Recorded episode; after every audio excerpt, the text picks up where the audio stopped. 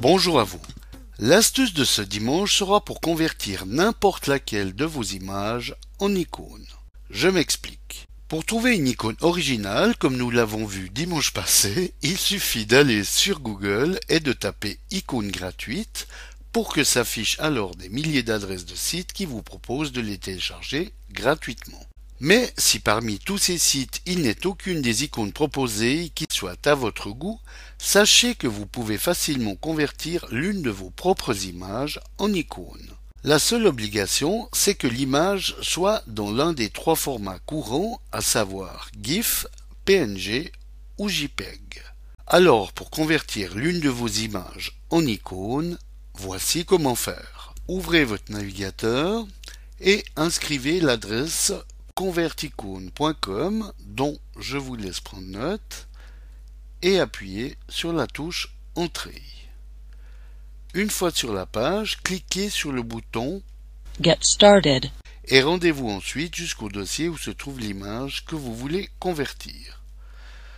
Allez dérouler ensuite le menu Type de fichier qui se trouve près du bouton Ouvrir et sélectionnez Image, PNG, GIF, JPEG afin que vos images s'affichent. Sélectionnez ensuite votre image et cliquez sur le bouton Ouvrir. Vérifiez que c'est bien l'image que vous voulez convertir en icône qui est affichée dans la petite fenêtre et cliquez sur le bouton Export. Dans cette nouvelle fenêtre, sélectionnez, si ce n'est déjà le cas, l'onglet Icône qui se trouve ici. Décochez ensuite la case Original size.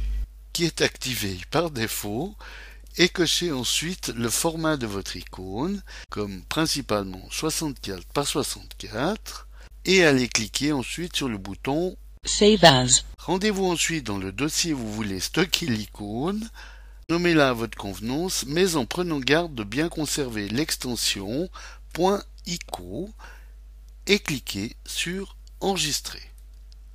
Une fois fait, vous avez libre choix d'opter pour une autre taille de l'image présente selon son utilité. Donc pour ce faire, appuyez à nouveau sur le bouton Export. et décochez la case actuellement activée comme 64 par 64 dans notre exemple et choisissez parmi l'une des 10 tailles proposées puis comme précédemment cliquez sur Save as. et allez enregistrer votre icône. Voilà, bon dimanche à tous et à dimanche prochain pour une nouvelle astuce si vous le voulez bien. Eric pour le matin.ch